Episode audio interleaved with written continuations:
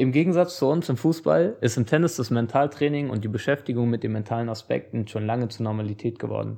Deswegen habe ich mir die Frage gestellt, was können wir Fußballer aus dem Tennis lernen? Das und vieles mehr jetzt hier im Podcast.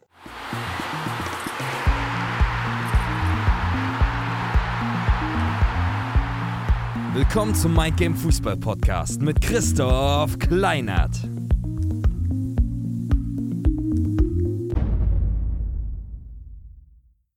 Hallo und herzlich willkommen zum Mind Game Fußball Podcast. Leider war mein Anfang bei dem Interview nicht hörbar, deswegen nehme ich es hier nochmal neu auf für dich. Das Interview ist äh, mit Philipp Born. Der Philipp Born ist äh, Sportmentaltrainer, Tennistrainer und unter anderem auch Doktor der Sportwissenschaften.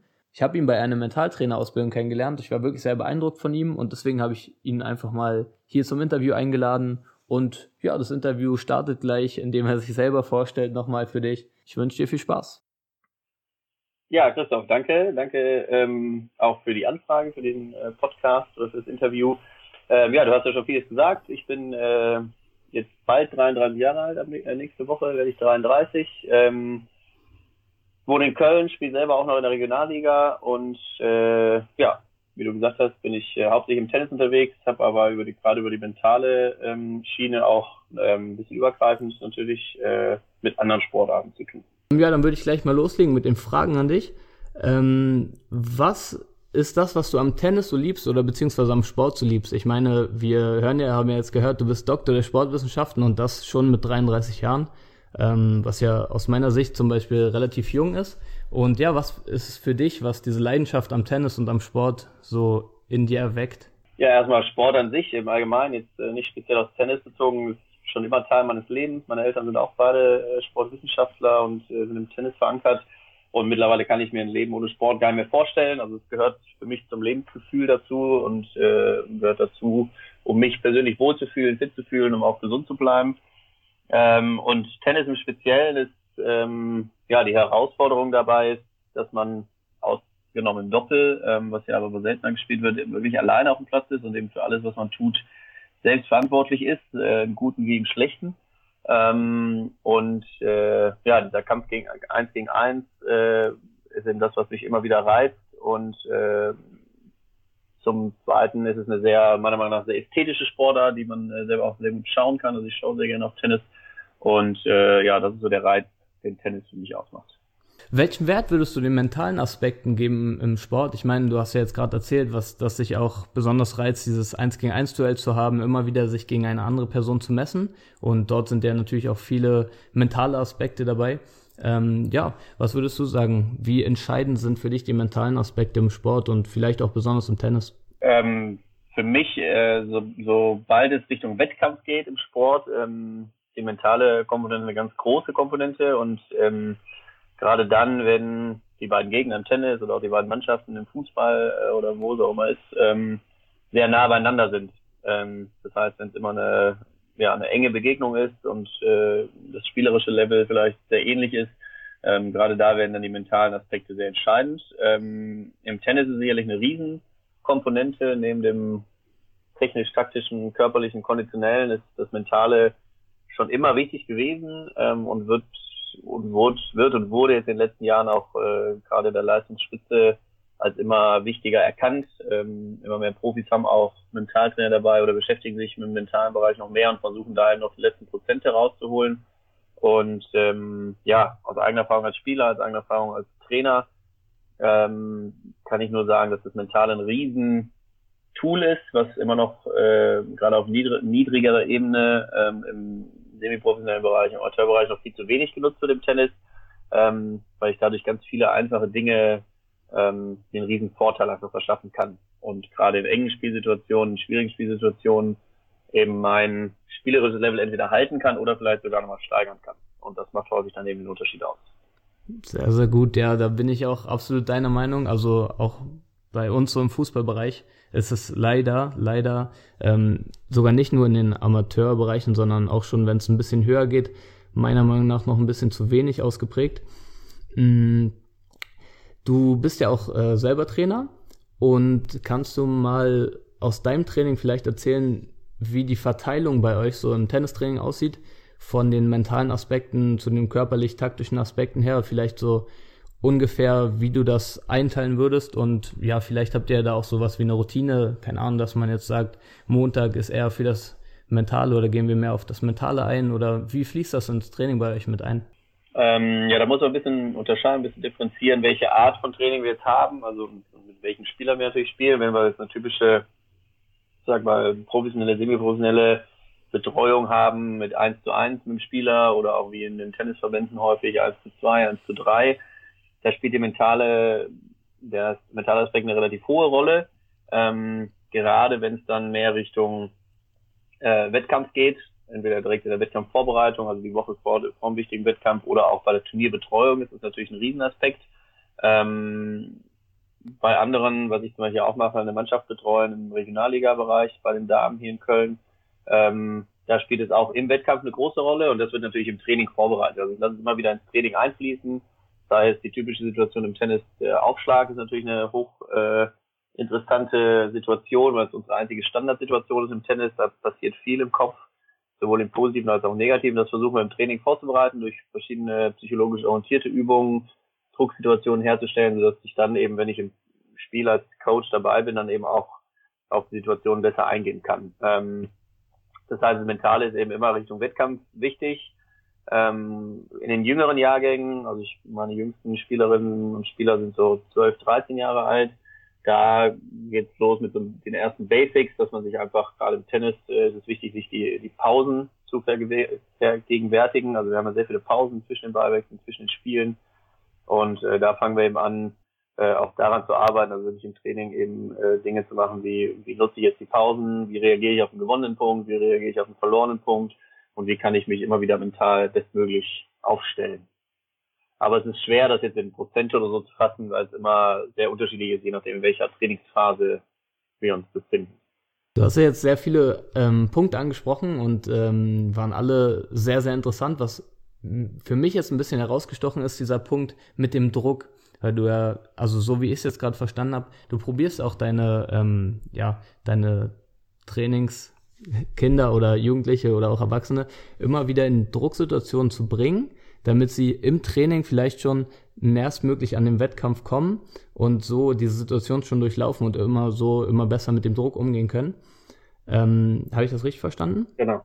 Ja, genau. Ähm, das ist das ist gleichzeitig sehr schwierig, weil ein Wettkampf, eine Wettkampfsituation kann man nahezu nicht äh, simulieren im Training. Ähm, wir versuchen es aber dennoch ähm, durch ja durch bestimmte Trainingsformen, bestimmte Übungs- und Spielformen, die eben wettkampfnah sind. Äh, wir versuchen dann immer auch Konsequenzen herbeizuführen. Eine Konsequenz kann sein, dass äh, der Verlierer des Wettkampfs muss äh, den Platz abziehen und muss allein die Bälle einsammeln oder man kann ja auch irgendwelche konditionellen Dinge wie Liegestütze und so weiter anführen. Ähm, oder allein schon dadurch Druck aufbauen, dass die ganze Trainingsgruppe zuschaut, während du drei Aufschläge in Folge ins Feld spielen musst zum Beispiel. Ähm, das versuchen wir schon, ähm, aus genau dem Hintergrund, den du gerade schon erwähnt hast, dass es eben genau wie ich jetzt eine Vorhandtechnik oder im Fußball einen Freistoß technisch trainieren muss, damit der sich einschleift und sich automatisiert, muss ich eben auch diese mentale Komponente ähm, bestmöglich, so oft wie möglich trainieren, ähm, um einfach Erfahrung zu haben. Ne? Also Wettkampferfahrung ist natürlich noch besser als diese Wettkampfsimulation im Training, aber das ist ja immer das, immer wieder, wenn man mit erfahrenen älteren Athleten spricht, die sagen, ja, wenn ich, wenn ich diese Erfahrung, diese Wettkampferfahrung, die ich jetzt mit Mitte 30 habe, mit Anfang 20 gehabt hätte, das hätte mir super weitergeholfen. Das heißt für mich eben einfach, je mehr Erfahrung, äh, vor allen Dingen in Drucksituationen, in entscheidenden Situationen, so können wir sie auch nennen, kann ja auch eine sehr positive entscheidende Situation sein, das ist ja nicht nur immer negativ, ähm, aber je mehr Erfahrung ich damit habe, umso einfacher wird es mir fallen, diese in, im Wettkampf positiv für mich zu gestalten. Äh, siehst du da eine Möglichkeit für jemanden, der vielleicht nicht so diesen Trainingskontext hat? Ich meine, du als ja auch erfahrener und äh, guter Trainer, der auch über den Tellerrand hinausschaut, ähm, gibst das ja den Athleten sozusagen schon vor, diese Situation, diese Drucksituation. Aber wenn jetzt jemand vielleicht einen Trainer der nicht so darauf achtet, denkst du, es gibt irgendwie Möglichkeiten, wie man es irgendwie schafft, sich selber auch in diese Drucksituation künstlich zu bringen, um dann vielleicht mehr Erfahrung zu sammeln und dann im Wettkampf wirklich seine Leistung abrufen zu können? Ja, also auch im Spiel ohne Trainer zum Beispiel oder wenn man äh, selber für sich äh, die Verantwortung übernehmen muss oder übernimmt als, als Spieler oder als Sportler, kann man versuchen, einfach diese Drucksituation so häufig wie möglich einfach zu spielen. Also ein einfaches Beispiel im, im Tennis wäre, wenn wir beide jetzt ein Tennismatch gegeneinander spielen, dann fangen wir nicht bei 0-0 an und spielen den Satz los, sondern wir fangen jeden Satz schon bei 4-4 zum Beispiel an. Also wir begeben uns direkt in die Situation, wo es entscheiden wird. Also bei 4-4 heißt, wenn ich jetzt mein nächstes Spiel verliere, führst du 5-4 und kannst im nächsten Spiel den Satz gewinnen. Das heißt, von Anfang an ist ein bestimmter Druck. Oder man kann äh, jedes Aufschlagspiel bei 0-30 beginnen. Das heißt, man hat schon zwei Punkte verloren imaginär und ist direkt in der Drucksituation. Also das sind so ganz einfache Dinge, die, die man da immer wieder üben kann ähm, um diese Drucksituation eben so häufig wie möglich einfach zu haben. Ähm, wenn wir dann auch noch vorher ausmachen, okay, wir spielen jetzt diesen Satz ab 4-4 zu Ende ähm, und der Verlierer bezahlt das Mittagessen nachher, dann ist ein weiterer Druck da. Ne? Dann willst du nicht verlieren, ich will nicht verlieren, sondern wir sind beide darauf fokussiert, eben zu gewinnen. Das sind so Beispiele, wie man das lösen kann. Das ist richtig gut. Mm, du hast ja jetzt schon ähm, längere Erfahrung als Trainer und durftest auch schon viele Athleten trainieren. Ähm, sind dir da bei der Arbeit mit deinen Athleten oder auch Klienten ähm, irgendwie Hauptpunkte aufgefallen, auch ja aus den mentalen Aspekten, die vielleicht bei mehreren Leuten irgendwie problematisch waren, beziehungsweise wo mehrere Leute Probleme hatten? Gab es da irgendwie Sachen, die immer wieder aufgetaucht sind? Ja, sicherlich sind es ähm, so zwei, drei Punkte, die man, die man immer wieder findet. Ist einmal der Umgang mit Misserfolg. Ähm, im Tennis ganz wichtig, weil im Endeffekt jeder Punkt, den man verliert, einen Misserfolg darstellt. Ähm, und wenn es ein enges Match ist, kann man davon ausgehen, dass ungefähr 50 Prozent aller Punkte an den Gegner gehen. Ähm, und äh, also Tennis funktioniert nur mit, äh, mit Fehlern, die ich selber mache und die Fehler, die der Gegner macht. Ähm, das ist eine ganz wichtige Sache. Also ähm, gerade im Jugendbereich, aber auch im Erwachsenenbereich ist es immer wieder schwierig, wie gehe ich mit diesen, ja, mit meinen Fehlern um oder mit dem Misserfolg, den ich da erlebe, ähm, weil es eben auch ganz wichtig ist, klar, ich kann Fehler machen, aber es ist nicht so schlimm, wenn ich die nächsten zwei Punkte mache, dann führe ich wieder. Wenn ich mich aber ganz lange mit diesem Fehler beschäftige und das noch einen negativen Einfluss auf die nächsten Punkte hat, dann ähm, ist es erst wirklich schlimm. Das ist das eine. Ähm, das andere ist das Thema Konzentration oder Fokus. Ähm, natürlich auch ein ganz wichtiges Thema in jeglicher Sportart. Ich denke auch Fußball ja ganz wichtig, dass man eben wirklich mit seinen Gedanken, mit seinem, äh, mit seiner ganzen Leistungsfähigkeit wirklich im Hier und Jetzt ist, wie man so schön sagt. Ähm, das ist ein Thema, was, was viele beschäftigt, äh, was auch im Profibereich noch ist, klar. Also gerade wenn man dann vielleicht in die nächste Stufe kommt, auf einmal sind mehr Zuschauer da, ist man eine TV-Kamera da, was auch immer, kann der Fokus ja ganz schnell mal weggehen. Ähm, das sind so zwei, zwei übergreifende Themen. Ähm, und das, was wir gerade eben besprochen haben, also Umgang mit Drucksituationen. Das heißt, äh, ich habe Spieler, die sind technisch, taktisch super ausgebildet, ähm, können das dann aber unter Umständen und in Drucksituationen, wo sie sich unter Druck fühlen, das ist ja sehr individuell, wann man sich unter Druck fühlt und wann nicht, ähm, das eben nicht so abrufen. Und das hat dann aber nichts mit der Technik zu tun, es hat nichts mit der Taktik zu tun, ähm, es hat dann meistens nichts mit der Kondition zu tun, sondern es ist dann eben im Kopf, dass derjenige da ähm, in irgendeiner Weise eine Blockade hat, die man da ähm, sehr gut aber auch ins Positive umdrehen kann. Äh, was ich gerade eben auch erwähnt habe, es gibt auch genug Spieler und das sind dann meistens die, die richtig gut sind, die eben unter Druck noch besser werden. Ähm, da gibt es ein schönes Zitat, ich kriege es wirklich nicht mehr zusammen, aber von Pete Sampras, einer der erfolgreichsten Tennisspieler aller Zeiten, der gesagt hat, für ihn sind eben die wirklich weltbesten Spieler die, die eben unter Druck ähm, nochmal einen Gang hochschalten können und das Level dann auch halten können. Absolut. Ja. Die werden ja dann wahrscheinlich auch äh, die entscheidenden Punkte gewinnen, die dann irgendwie zu den Pokalen führen letztendlich. Ähm, kannst du uns mal vielleicht äh, ja ähm, Praxisübungen geben, die du irgendwie ja selber aus deinem ja, in deinem Training auch, Training auch anwendest. Einmal zum Thema Konzentration, also wie schafft es jemand, sich vielleicht besser zu konzentrieren, der Probleme hat mit der Konzentration und einmal vielleicht mit dem Thema, äh, wie gehe ich mit einem Fehler um? Hast du da vielleicht Praxisübungen, die jeder für sich selber so anwenden kann? Ja, also jetzt auch vielleicht ein bisschen allgemeiner als, als im Tennis. Das äh, Thema Konzentration hat natürlich ganz viel mit meinen Augen zu tun. Also da geht es ganz viel um die Augenkontrolle. Wo sind meine Augen und wo sind sie auch nicht?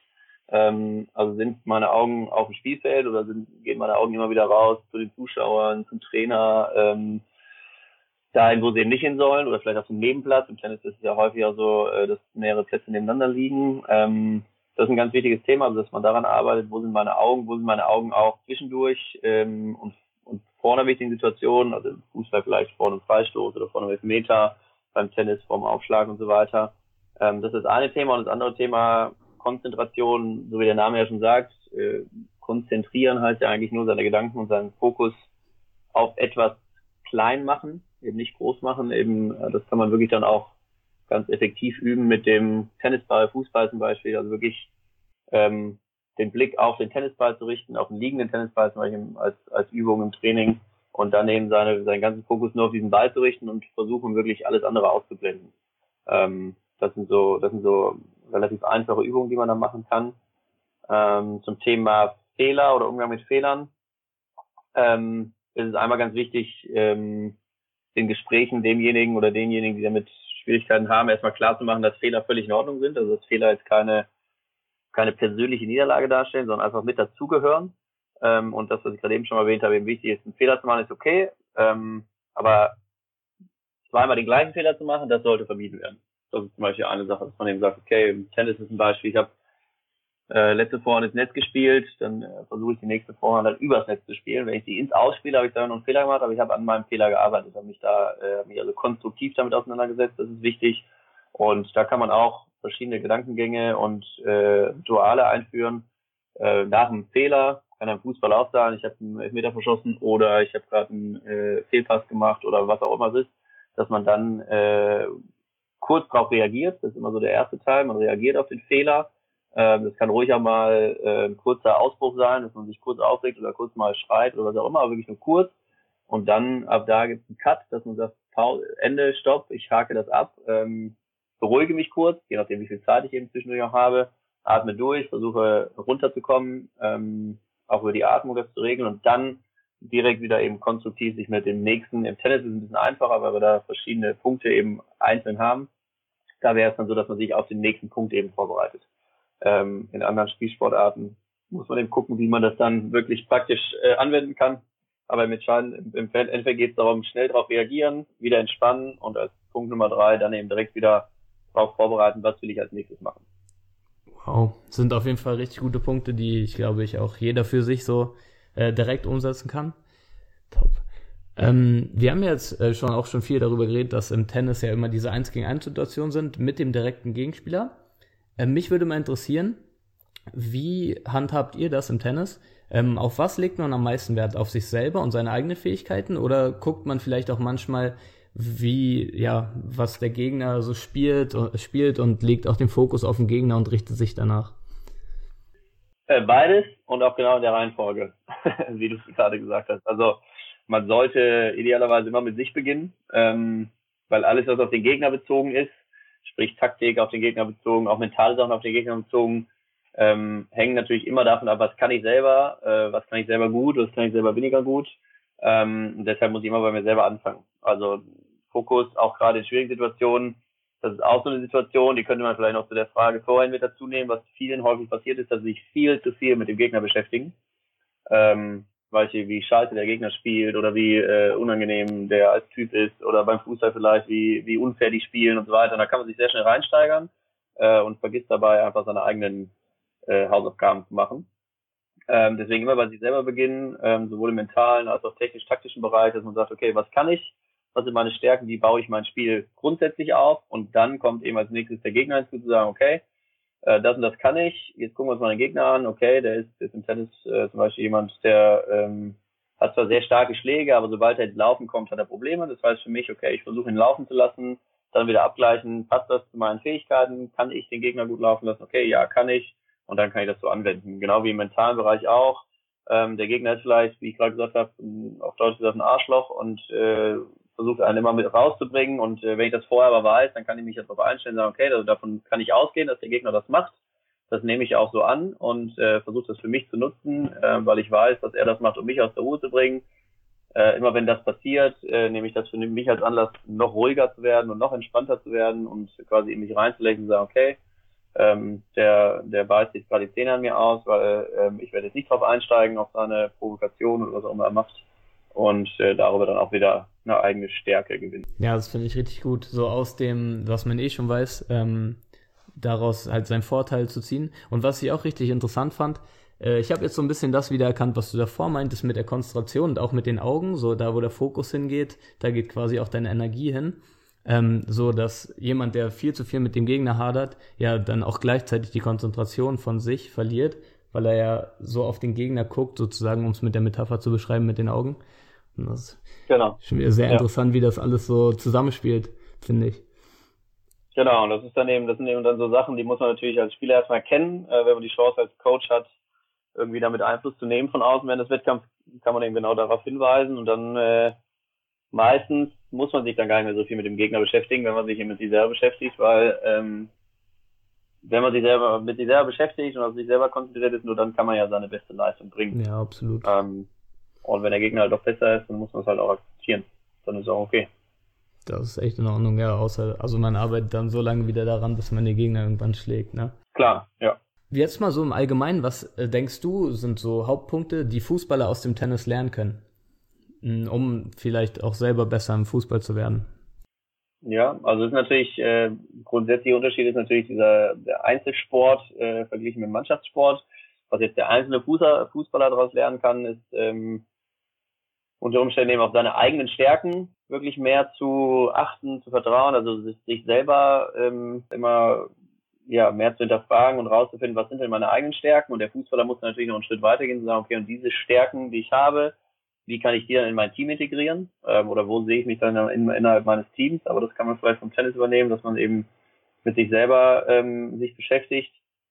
Ähm, oder ansonsten ähm, unter Umständen auch, natürlich ist im Fußball, dass man direkten Körperkontakt hat, auch nochmal eine ganz andere Mentalität, mentale Sache dabei. Also im Tennis kämpfe ich ja auch gegen meinen Gegner, aber ohne, dass ich wirklich Zweikampf habe. Ähm, aber vielleicht auch das, dass man da, was ich gerade eben gesagt habe, dass man eben äh, auch so in Zweikämpfen, man hat ja häufig trotzdem so einen Gegenspieler, mit dem man dann innerhalb des Matches viel zu tun hat, ähm, oder der einem zugeteilt ist oder den man selber äh, in der Abwehr äh, zugeteilt bekommt hat. Ähm, zu sagen, okay, ich auch hier konzentriere ich mich auf meine Stärken, ich weiß, was ich gut kann und dann versuche ich noch äh, im Vorhinein rauszufinden, was kann der Gegner sehr gut, was kann der Gegner weniger gut, um darüber dann meine Individualtaktik ähm, ja, zu gestalten und dann immer halt wieder natürlich das Ganze im großen äh, Zusammenhang des Teams zu sehen, aber diese 1 zu 1 Situation dann vielleicht noch besser zu lösen. Da sehe ich auf jeden Fall auch großes Potenzial so. Genau, das kann eben jeder, das ist eben die Sache, was jeder Einzelne dann eben für sich tun kann innerhalb des Teams. Ja. Im Fußball ist es so, dass jetzt zum Beispiel von der Regionalliga bis zur ersten Bundesliga, das sind halt äh, drei Ligen Unterschied, also von der ersten Liga bis zur vierten Liga. Ähm, da ist meistens gar nicht so leistungstechnisch so ein großer Unterschied. Ähm, ich weiß jetzt nicht, wie es im Tennis ist, aber ja, würdest du sagen, dass von den ersten Top 10 bis vielleicht zu dem Tausendsten auf der Weltrangliste ein großer Unterschied ist, leistungstechnisch? Ja, da ja. Ähm, aber auf einer kleineren Ebene ist es ähnlich, wie du es jetzt gerade gesagt hast. Also ich sag mal, wenn wir jetzt, äh, nehmen wir mal Beispiel Grand Slam Turniere, da haben wir die besten 128 Spieler im Feld, ähm, was ja auch schon relativ weiter Unterschied ist zwischen der Nummer 1 und der Nummer, vielleicht jemand, der, der sich qualifiziert hat, die Nummer 150 der Welt. Ähm, die sind alle auf einem spielerischen, konditionellen, taktischen Niveau, das sehr ähnlich ist, oder sagen wir mal technisch-taktischen Niveau, was sehr ähnlich ist. Äh, und da sind eben meistens zwei Unterschiede. Einmal das Konditionelle, also dass die die Jungs, die eben zum Beispiel Top 10 sind, Top 20 sind, eben schon einfach noch besser ausgebildet sind, noch fitter sind, auch über die lange Distanz von jetzt dann drei Gewinnsätzen zum Beispiel bei den Grand Slam Turnieren. Und der mentale Bereich daneben, ne? Also wenn er die 150 gegen die Nummer 1 spielt, äh, ist ja eigentlich klar, die Rollen klar verteilt, wer da der Favorit ist und wer der Underdog. Ähm, aber häufig spielt der Underdog sehr gut mit oder ähm, spielt innerhalb des Satzes sehr gut mit, verliert ihn dann aber knapp oder gewinnt vielleicht den ersten Satz, gewinnt auch vielleicht die ersten zwei Sätze. Aber immer wenn es dann äh, Richtung da in die Richtung kommt, oh, ich kann gewinnen gegen den großen Helden quasi, gegen den großen äh, Nummer eins, Nummer zehn der Welt, wie auch immer, ähm, dann kommt eben der Kopf ins Spiel und da haben dann die erfahrenen Spieler, die eben mental stärker sind, diese vorhin schon er, äh, erwähnten Erfahrungen schon häufiger gemacht haben, schon häufiger auf dem großen Settercourt gespielt, vor vielen Leuten um viel Geld gespielt und so weiter, ähm, haben dann meistens den Vorteil, ähm, sodass dann diese, diese Siege der Underdogs ähm, selten natürlich vorkommen äh, und wir aber nicht selten mittlerweile sehen, dass es eben, dass die sehr guten Spieler, die Favoriten durchaus in den ersten Runden Probleme haben gegen die vermeintlich Schwächeren, ähm, sich aber im Endeffekt dann doch durchsetzen. Ähm, und das ist meiner Meinung nach viel dem Mentalen und dem Körperlichen geschuldet, aber vor allen Dingen auch dem Mentalen. Ähm, und das ist einfach wieder diese Erfahrung, die ich genannt habe. Ne? Also wir können jetzt mal davon ausgehen, dass der 150 steht, der ist vielleicht meistens ein junger Spieler, aufstrebender Spieler, der ist das erste Mal dann bei so einem großen Turnier, der ist eben, das die, da kommt dann alles rein, was wir gerade schon besprochen haben. Die Konzentration ist schwierig, äh, wirklich da einzubringen, wo sie hingehört, weil alles andere natürlich beeindruckend ist und neu ist und wichtig ist. Und ähm, ja, auch der Umgang mit Fehlern ist natürlich dann schwierig, weil man sagt, ne, jeder Fehler kann mich den Sieg kosten und so weiter. Also die, das baut eben alles aufeinander auf. Ähm, und äh, je höher man kommt, ähm, desto enger wird's natürlich und ähm, desto wichtiger wird dann auch wieder das Mentale. Das ist auf jeden Fall auch, finde ich, ein richtig interessanter Punkt, dass rein technisch-taktisch und konditionell dann bis zu den letzten Sätzen irgendwie die, in Anführungsstrichen, Underdogs, die irgendwie auf der 150 sind, gegen vielleicht den Ranglist, äh, Weltranglisten Ersten, mitspielen und dann kurz, bevor ja das wirklich möglich wird, dass dann für ihren Kopf irgendwie so groß wird, dieser Erfolg, dass sie es selbst gar nicht wahrhaben können und sich dann gar nicht trauen, irgendwie den Großen auch zu schlagen, so teilweise. Ja, genau. Das, das hat natürlich dann auch viel mit, mit, mit Glaubenssätzen und so weiter zu tun, dass man, äh, wenn man eben nicht in, mit der vollsten Überzeugung in das Match geht, auch gegen Roger Federer in dem Beispiel vielleicht zu gewinnen, dann glaubt man da auch nicht dran. Ne? Und in der entscheidenden Phase nicht. Und wenn man dran glaubt, zu sagen, ja, warum denn nicht? Ich, klar kann ich gegen den gewinnen, ist auch nur ein Tennisspieler. Ähm, dann hat man eine höhere Chance auf alle Fälle, ähm, in diesen schwierigen Situationen zu bestehen. Also geht es auch viel so im Vorhinein schon um dieses Zutrauen, dass man sich vielleicht auch da reindenkt, mal in diese Situation, wenn man dann wirklich gewinnt, damit es dann halt vielleicht auch im Vorhinein realer wird schon. Genau, das ist eben das, das ist eben das, was man im Vorhinein sehr gut machen kann, wo ja auch Mentaltrainer dann ihre, ihre Berechtigung haben. Ähm, sehr gutes Beispiel jetzt gerade Olympia, unsere Eishockeymannschaft, in das, äh, die waren ja wirklich 50 Sekunden, muss man sagen, vom äh, Olympiasieg und dann haben, haben sie es knapp noch verloren, aber die haben bis ins Finale geschafft, bis kurz vor Goldmedaille, weil sie das haben sie immer wieder betont, auch der Trainer einfach ihren Glauben hatten. Das war auch der einzige große Satz, den sie in der Kabine hatte, oder das Wort Glaube stand da überall. Das heißt, die haben dran geglaubt von Anfang an. Die haben das erste Spiel verloren, die haben das zweite Spiel verloren, die haben trotzdem weiter dran geglaubt. Dann haben sie im, äh, im Penalty-Schießen gewonnen, in der Overtime, nochmal in der Overtime. Das sind alles genau diese Punkte, wo man sagt, die waren in, in entscheidenden Momenten, waren sie stärker und haben gegen sehr viel bessere Mannschaften ähm, gewinnen können. Ähm, dadurch, dass sie dran geglaubt haben. Wenn die jetzt von Anfang an gedacht hätten, äh, gut, wir bleiben sowieso nur in der Gruppenphase und äh, sind nur Zuschauer eigentlich hier, dann wäre es wahrscheinlich ganz anders verlaufen. Ja, absolut. Absolut. Besonders dann bei den letzten paar Prozenten, die wir ja gerade äh, angesprochen haben, so auf dem Leistungsniveau. Genau. Du hast ja jetzt schon ja viele Athleten, Athletinnen beobachtet, die vielleicht auch so Richtung Profi-Geschäft ähm, im Tennis gekommen sind. Was würdest du sagen, sind deiner Meinung nach drei Routinen, die jeder Leistungssportler, der vielleicht mal oben ankommen möchte, in sein Leben integrieren sollte? Das ist natürlich auch sehr individuell. Äh, Routinen und Rituale sind sehr äh, individuelle Dinge. Ähm, sind da vielleicht Muster so zu erkennen oder wiedergekehrt, die vielleicht ein Roger Federer und ein Rafael Nadal alle irgendwie in ihrem ja, Trainingsablauf oder Tagesablauf mh, hm, haben, die dann letztendlich oben angekommen sind?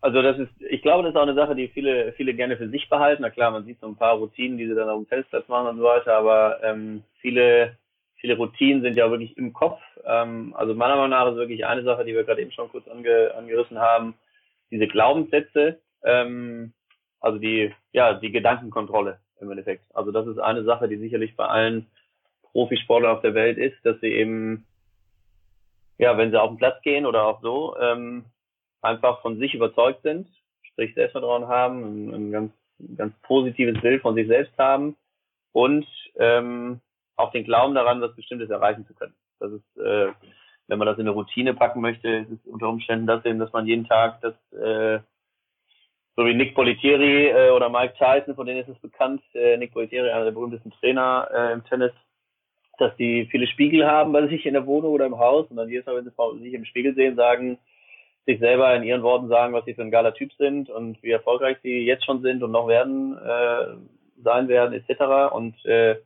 ja, einfach mit breiter Brust, wie man äh, umgangssprachlich sagt, durch die Welt gehen und durch ihren Sport gehen. Das ist wirklich eine Sache. Ähm, eine andere Sache ist sicherlich, ähm, das würde ich auch als Routine bezeichnen, ein strukturierter Lebensablauf, Tagesablauf, in dem Sinne, egal ob es im Wettkampf oder im, äh, im Training ist, dass man eben wirklich bestimmte Routinen hat, sprich, äh, wann ich ungefähr aufstehe, wie ich meinen Vormittag oder meinen, meinen Morgen gestalte mit Frühstück, mit vielleicht äh, schon ein bisschen Gymnastik, Yoga, was auch immer man macht morgens, ähm, dass man dann auch weitere Routinen hat, was den Ablauf des Trainings angeht, sprich ein vernünftiges Warm-up hat, äh, eben seinen Körper pflegt vor dem Training, nach dem Training. Ähm, das sind so Routinen, die man, wenn man es verallgemeinern möchte, denke ich, sehr wichtig sind. Und das spielt dann eben auch im Wettkampf eine wichtige Rolle, ähm, wo sich dann auch die Guten von den sehr Guten unterscheiden. Ne? Also die sehr Guten ähm, haben dann eben noch mehr Routine ähm, im wahrsten Sinne des Wortes, dass eben auch, dass jeder Tag da gleich abläuft. Ähm, und die nur guten Spieler und Spielerinnen, oder die vielleicht noch nicht so viel Erfahrung haben, die äh, ja, lassen dann auch mal andere Dinge zu in so einem Tag, an einem wichtigen Tag, wo da vielleicht abends der Wettkampf ist. Ähm, und erfahren dann viel zu sehr, ab, viel zu viel Ablenkung, auch viel zu viel körperliche Energie äh, geht verloren durch verschiedene andere Dinge. Das sind, denke ich, so Dinge, die die, wenn man sehr allgemein halten will, bei den meisten Leistungssportlern, Profisportlern ähm, von Bedeutung sind. Ähm, jetzt schon zu, zur letzten Frage, angelehnt auch an die Frage von davor, da hast du ja schon sehr viele geile Punkte genannt. Wenn jetzt ein 16-Jähriger zu dir kommen würde, der mit dir arbeiten möchte und er sagt zu dir, er will unbedingt Profi werden und ist bereit, jeden Preis dafür bezahlen, äh, äh zu bezahlen, also damit sowas gemeint wie zum Beispiel, er verzichtet komplett auf abends feiern gehen, ausgehen und so weiter. Ähm, was wären aus deiner Sicht, also wenn du drei Tipps hättest, was wären aus deiner Sicht die drei wichtigsten Tipps, die du ihm mit auf den Weg geben würdest? Äh, in mentaler Hinsicht oder? In mentaler Hinsicht und auch generell. Also ich würde ihm erstmal sagen, dass er schon äh, einen Riesenschritt gegangen ist, indem er diese Bereitschaft auf alle Fälle äh, gezeigt hat, äh, wie du gerade sagst, dass er alles dafür geben wird, ähm, weil meiner Meinung nach ähm, zu einer Leistungssportkarriere viel Entbehrungen äh, dazugehören. Das heißt, wie du gerade gesagt hast, muss man auf verschiedene andere Dinge verzichten, gerade in, dem, in, in der Jugend oder im, im Teenageralter, wo ja auch häufig die Weichen gestellt werden. Das ist eine. Ähm, andere, weiterer Tipp äh, oder erster Tipp, den ich ihm geben würde, ist, äh, dass Durchhaltevermögen ganz entscheidend ist, dass ähm, im seltensten Falle die Karriere steil bergauf geht oder es immer bergauf geht, sondern viele Hürden zu nehmen sind und auch gerade in der Anfangszeit viele Hürden zu nehmen sind. Auch äh, wenn es mal zwischendurch sehr gut läuft, was man ja immer wieder hofft, klar, ähm, auch immer wieder Rückschläge dazugehören. Ähm, und äh, das wäre ein wichtiger Tipp, dass er davon ausgeht, dass es so ist. Wenn es besser läuft, umso besser, aber immer davon ausgehen, dass immer wieder mal ein Rückschlag passieren kann, ob es jetzt eine Verletzung ist oder ähm, eine Niederlage oder whatever it is ähm, aber Durchhaltevermögen da ganz entscheidend ist. Ähm, Fleiß, ähm, für mich auch eine ganz entscheidende Sache. Ähm, man spricht ja häufig von talentierten Spielern und talentierten Sportlern, aus denen dann noch nichts geworden ist.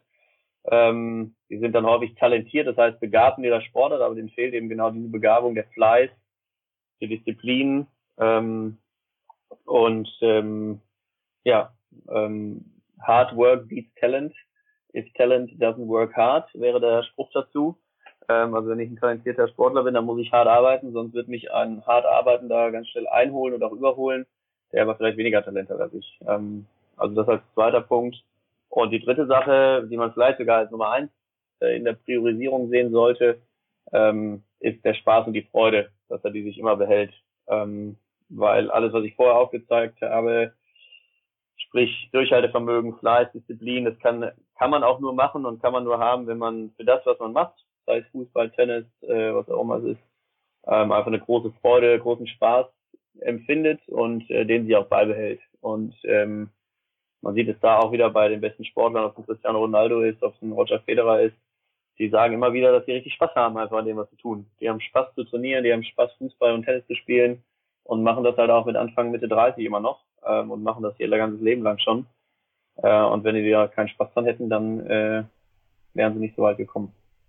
Das finde ich auch richtig gut, dass du das ähm, beides nennst, weil wenn man das jetzt vielleicht so ja nicht in dem Kontext sieht, sondern so ein bisschen herausgerissen hört, dann würde man sich erstmal so denken, was? Durchhaltevermögen, Fleiß und Spaß, wie passt das denn zusammen? Aber genau das ist ja dieser Punkt, dass es in gewissen Phasen ja manchmal äh, dieses Durchhaltevermögen braucht und auch mal die Bereitschaft, vielleicht durch den Schmerz durchzugehen, aber dann gleichzeitig so die Erinnerung, dass ja an, an den Spaß, dass es ja meine Leidenschaft ist, dass es mir einfach Spaß macht, diesen Sport auszuführen, ob es jetzt Tennis ist, irgendwas anderes oder natürlich Fußball. Ähm, Finde ich richtig, richtig gut, dass du das genannt hast. So. Jawohl, dann sind wir auch schon am Ende angekommen von diesem Interview. Ich danke dir recht herzlich, Philipp. Da waren richtig gute Punkte dabei und ich glaube auch, wenn das ein bisschen aus dem Kon äh, Tennis-Kontext war, glaube ich, können auch die Fußballer, die hier zugehört haben, sehr viel äh, dafür sich anwenden. Ähm, wo finden dich die Zuhörer? Wenn ihr vielleicht mehr hören wollt von Philipp, wo können dich die Zuhörer finden? Ja, am einfachsten äh, auf Facebook auf meiner äh, Coaching-Seite Philipp Born Coaching. Philipp mit einem L und Doppel-P, Born wie Born to be Wild und dann Coaching. Ähm, da gerne liken, mich kontaktieren. Äh, da bin ich relativ zeitnah immer dabei, darauf zu antworten. Und äh, da, da findet ihr auch sicherlich ein paar Contents schon ähm, zum Mental, natürlich viel Tennis-spezifisch, äh, aber auch immer wieder übergreifend. Ähm, also wer sich dafür interessiert, sehr gerne über den Kanal. Jawohl. Ähm, hast du vielleicht äh, zwei Leute, die du auch gerne hier in dem Podcast sehen würdest, also die du sagen würdest, die sollten auch mal als Gast hier in diesem Podcast kommen? Ja, zum einen natürlich Michael von Kuhnhardt, wenn du nicht sowieso schon äh, auf der Liste hast oder nicht schon interviewt hast. Ähm, unser Ausbilder ja sozusagen im Sportmentalbereich. Einer, von dem ich sehr viel gelernt habe in den Ausbildungen, aber auch in der Zusammenarbeit. Wir machen auch viel, äh, viele Sachen und Seminare und Workshops zusammen. Das ist sicherlich einer, der da, der da großen, ja, großen Mehrwert haben könnte. Gute Frage. Und im, äh, ja, im Fußballbereich käme mir nicht so gut aus. Da gibt es sicherlich ein paar Profitrainer, die man da gut mit reinnehmen könnte. Ist vielleicht schwierig da ranzukommen, aber äh, vielleicht kommt ja ein Kloppo dran. Ähm, den würdest du dir wünschen, den Kloppo? Den würde ich dir, den würde ich mir wünschen und ich glaube, das wäre auch einer, der da sehr viel Input hat in die Richtung. Auf jeden Fall. Jawohl, dann würde ich dir äh, nochmal die letzten Worte überreichen. Philipp, was willst du den Zuhörern noch mit auf den Weg geben, so zum Abschluss? Ja, ich ähm, wünsche euch, dass ihr euch viel mit, mit dem mentalen Bereich beschäftigt. Einmal für euch selber, das finde ich immer das Wichtigste, erstmal sich selber da auch ähm, weiterzubilden, sich selber auch zu verbessern. Äh, und wenn man sich selber verbessert und auch diese Benefits vom mentalen Training, vom mentalen Fortbilden erlebt hat, dann kann man die sehr gut auch an jemanden weitergeben. Entweder an seine Spielerkollegen, wenn man selber Spieler ist, oder wenn man selber Trainer ist, eben auch an seine Schützlinge. Und ähm, der mentale Bereich ist ein Riesenthema, in dem man aber, vor dem man keine Angst haben sollte, sondern dem man sich nähern kann und nähern sollte und mit vielen relativ einfachen Möglichkeiten, wie wir heute darüber gesprochen haben, könnt ihr da einen riesen Mehrwert für euch, eure Mannschaft, eure Spieler, äh, euer Team generieren. Viel Spaß dabei. Wenn dir diese Folge gefallen hat, lass mir gerne eine Bewertung da. Wenn du sonst noch Fragen, Anregungen oder Ideen hast, dann schreib mir gerne bei Instagram unter mindgame-fußball oder alternativ per E-Mail unter mindgame-fußball at gmx.de. Ja, dann frage ich dich, was kannst du davon für dich umsetzen und vor allen Dingen, wann fängst du damit an?